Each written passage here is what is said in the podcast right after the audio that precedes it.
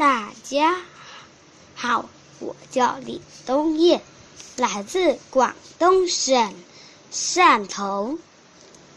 今天我给大家讲的故事名字叫《黄昏爷爷》。黄昏爷爷住在树木之间。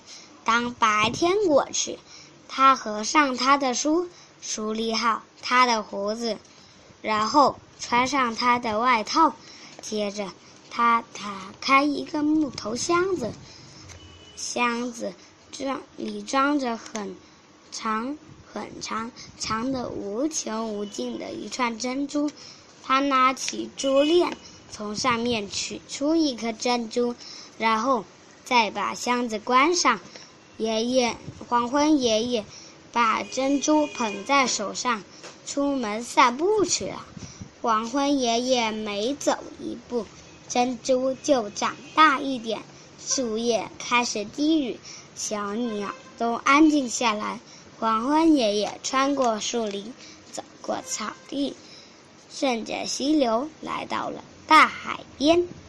轻轻的，黄昏爷爷把珍珠送到海上那安静的一方。于是，黄昏爷爷。又回家了，他准备好要上床了。